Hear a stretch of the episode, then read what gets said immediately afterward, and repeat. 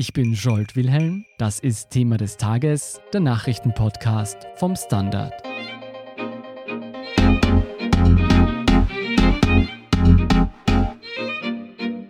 Die Verbreitung von Kinderpornografie ist strafrechtlich verboten.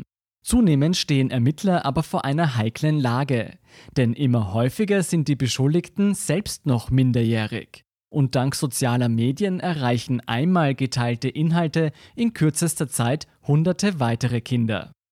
Warum aber verbreiten Kinder selbst Kinderpornografie? Wie reagieren Behörden darauf und was können Eltern dagegen tun? Darüber spreche ich heute mit Webstandard-Redakteurin Musayen Al-Youssef. Muzi, du hast in den vergangenen Tagen viel zu dem Thema recherchiert. Sag uns mal zunächst, wie kommen Kinder an Kinderpornografie und von welcher Art der Inhalte sprechen wir da genau? Da müssen wir ganz konkret zwischen zwei Dingen unterscheiden. Also einerseits geht es da um Videos, wo die dargestellten Kinder den Beschuldigten gar nicht bekannt sind und andererseits um Fälle von Rachepornografie, also zum Beispiel Nacktfotos von Klassenkollegen oder dergleichen, die dann innerhalb der Klasse weiterverbreitet werden. Und was man aber auch noch unterscheiden muss, ist da, dass rechtlich nicht zwischen Jugendlichen und Kindern in dem Zusammenhang unterschieden wird. Also Kinderpornografie ist sowohl ein 15-jähriges Kind in einer sexuellen Darstellung als auch ein jüngeres. Und diese Verbreitung, die erfolgt über soziale Medien vor allem. Also da taucht zum Beispiel ein Video auf Facebook oder dergleichen auf, aber auch durch Klassenkollegen oder Freunde, die das dann über WhatsApp zum Beispiel weiterleiten. Jetzt abgesehen von den moralischen Bedenken, ist schon der Besitz von Kinderpornografie strafbar? Also das ist insofern entkriminalisiert, dass Kinder, die beispielsweise Partner sind, 14-Jährige oder dergleichen, die schon, wenn eben beidseitig die Erlaubnis besteht, Bilder miteinander teilen können. Das Problem kommt da erst dann auf, wenn das weiterverbreitet wird. Wie ist die Rechtslage hier? Bei über 14-Jährigen ist das strafbar und da drohen bis zu 1,5 Jahre Haft. Also das normale Strafmaß liegt bei drei Jahren. Und bei unter 14-Jährigen ist es normalerweise so, dass der Staatsanwaltschaft dann verpflichtet ist, die Jugendhilfe zu benachrichtigen, mit der dann ein Gespräch angeordnet werden kann. Was ist denn das Motiv dafür? Warum werden diese Kinderpornos von Kindern verschickt? Da fehlt meistens das Unrechtsbewusstsein. Also es ist da oft lustig gedacht. Da habe ich zum Beispiel mit Barbara Buchegger von Safer Internet gesprochen. Die hat gesagt, sie hat manchmal den Eindruck, dass die Kinder mehr Empathie mit Hunden empfinden als mit anderen gleichaltrigen Kindern. Und ja, da gibt es ganz, ganz viele verschiedene Motive. Also das kann einerseits Aufmerksamkeit sein, andererseits vielleicht auch ein Gemeinschaftsgefühl, was man damit entwickeln möchte. Oder sogar eine Bewältigung, dass man halt schauen will, wie die anderen darauf reagieren und dann selbst dann seinen Schluss erst zieht. Ist den Kindern bewusst, dass sie da etwas Verbotenes tun? Nein, und da muss man halt auch bedenken, für die besteht ja kein großer Altersunterschied. Wenn jetzt in so einem Inhalt ein 14-jähriges Kind dargestellt ist und die Kinder sind selbst 13 Jahre alt, dann sehen die das ja nicht per se als Kinderpornografie. Und da kann es auch schon manchmal recht schnell gehen, also dass dann jemand in einer WhatsApp-Gruppe so etwas teilt und dann muss das Handy von der ganzen Klasse einkassiert werden. Wie groß ist denn dieses Problem mittlerweile? Reden wir hier von Einzelfällen oder von vielfach geteilten Inhalten? Also laut Bundeskriminalamt ist das Thema Rachepornografie, also wenn ein Klassenkollege beispielsweise von einer anderen Kollegin oder einem anderen Kollegen ein Bild teilt und das verbreitet, das passiert eher vereinzelt.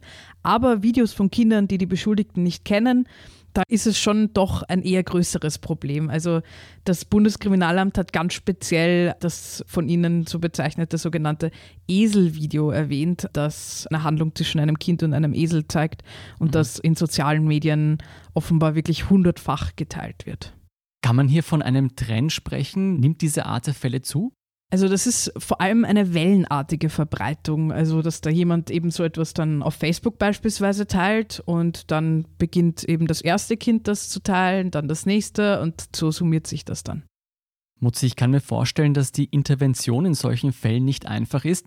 Was machen denn die zuständigen Behörden, um die Verbreitung von Kinderpornos durch Kinder zu unterbinden? Also da gibt es mehrere Ansätze. In Deutschland hat man da einen bisschen restriktiveren versucht. Da gab es nämlich eine Razzia bei 21 Verdächtigen, darunter auch mehreren Minderjährigen. Und da war der Plan, dass man wirklich das Land aufrüttelt und dass man den Menschen bewusst macht, dass da eine Problematik besteht. Müssen die betroffenen Kinder in diesen Fällen mit Strafen rechnen? Also es kommt natürlich immer auf den Fall an, das schaut sich der Richter in Einzelfällen natürlich an. Man muss da halt bedenken, es sind eben minderjährige Kinder und die Richter sind sich dem auch bewusst, dass da nicht ein klassischer Pädophiler da angeklagt wird, sondern eben selbst noch jemand, der minderjährig ist. Ist das in Österreich auch so? Kommt es hierzulande auch zu Razzien? Nein, also bei uns hat das Bundeskriminalamt einen bisschen informierenderen Ansatz gewählt und hat zum Beispiel gemeinsam mit dem LPT Wien ein Video gedreht, in dem halt informiert wird, dass dieses Eselvideo eine kinderpornografische Darstellung ist und eben strafbar ist. Und das ist dann auch den Kindern zugekommen. Das heißt, man setzt hierzulande eher auf Präventivmaßnahmen. Welche Message versucht man den Kindern denn mit diesen Maßnahmen zu vermitteln? Na, da geht es vor allem darum, dass die Kinder verstehen, dass das strafbar ist und dass es kein Kavaliersdelikt ist, dass man Kinderpornografie teilt. Und wie ist das mit den sogenannten Rachepornos? Da stecken ja persönliche Motive dahinter. Da empfiehlt auch das Bundeskriminalamt, dass man sich bei sämtlichen Daten, die man teilt, immer vor Augen hält, dass etwas, was im Netz ist, auch dort nur sehr schwer wieder zu entfernen ist.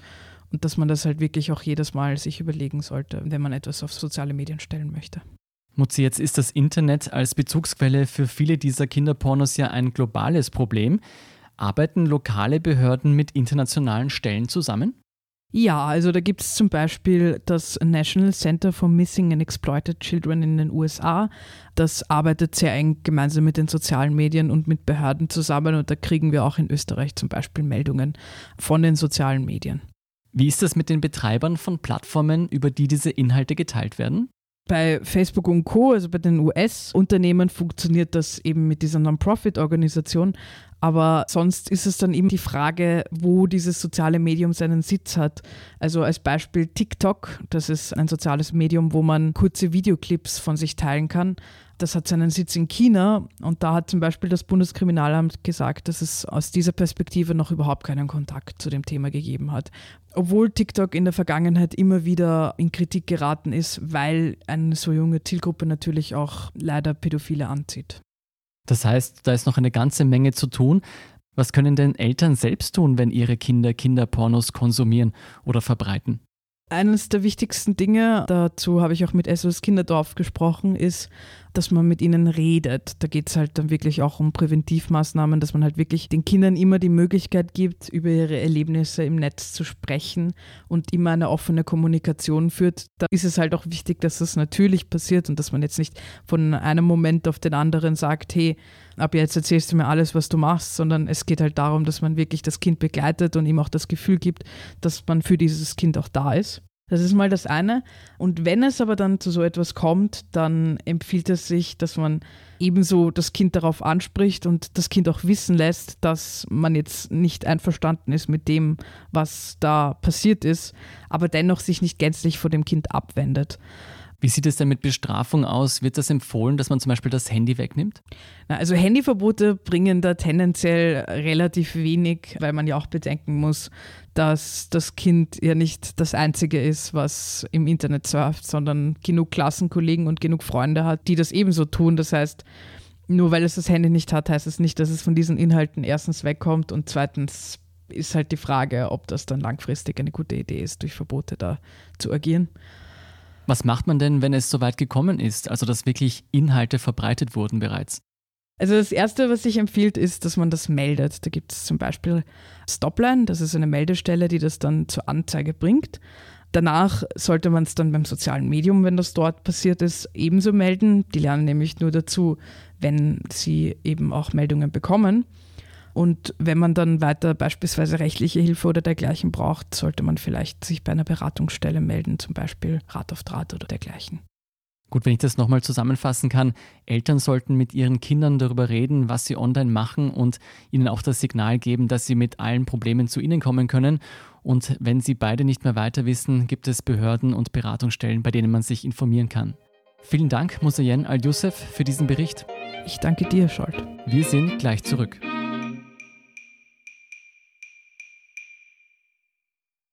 Guten Tag, mein Name ist Oskar Bronner. Was man täglich macht, macht man irgendwann automatisch. Es wird zu einer Haltung. Sie können zum Beispiel üben, zu stehen. Zu Ihrer Meinung, zu sich selbst, für eine Sache. Wir machen das seit 1988 und es funktioniert. Der Standard der Haltung gewidmet. Und hier ist noch eine weitere aktuelle Nachricht. Mit Spitzen von bis zu 110 km pro Stunde ist das Sturmtief Petra am Dienstag von Westen her über Österreich gefegt. Orkanartige Böen entwurzelten Bäume, die auf Straßen, Stromleitungen, Häuser und vereinzelt auch Autos stürzten. In Oberösterreich waren am Vormittag 11.000 Haushalte ohne Strom, in Salzburg waren es rund 1.500. In Wien führten umgestürzte Bäume zu Verkehrsbehinderungen und einige öffentliche Plätze wurden gesperrt. Mehr dazu und zu allen anderen Geschichten lesen Sie auf der Standard.at. Um keine Folge von Thema des Tages zu verpassen, abonnieren Sie uns bei Apple Podcasts oder Spotify. Unterstützen können Sie uns, indem Sie den Standard abonnieren. Alle Infos dazu finden Sie auf der standard.at/slash abo. Und Sie helfen uns auch mit einer 5-Sterne-Bewertung beim Podcast-Dienst Ihrer Wahl. Ich bin Jolt Wilhelm, Baba und bis zum nächsten Mal.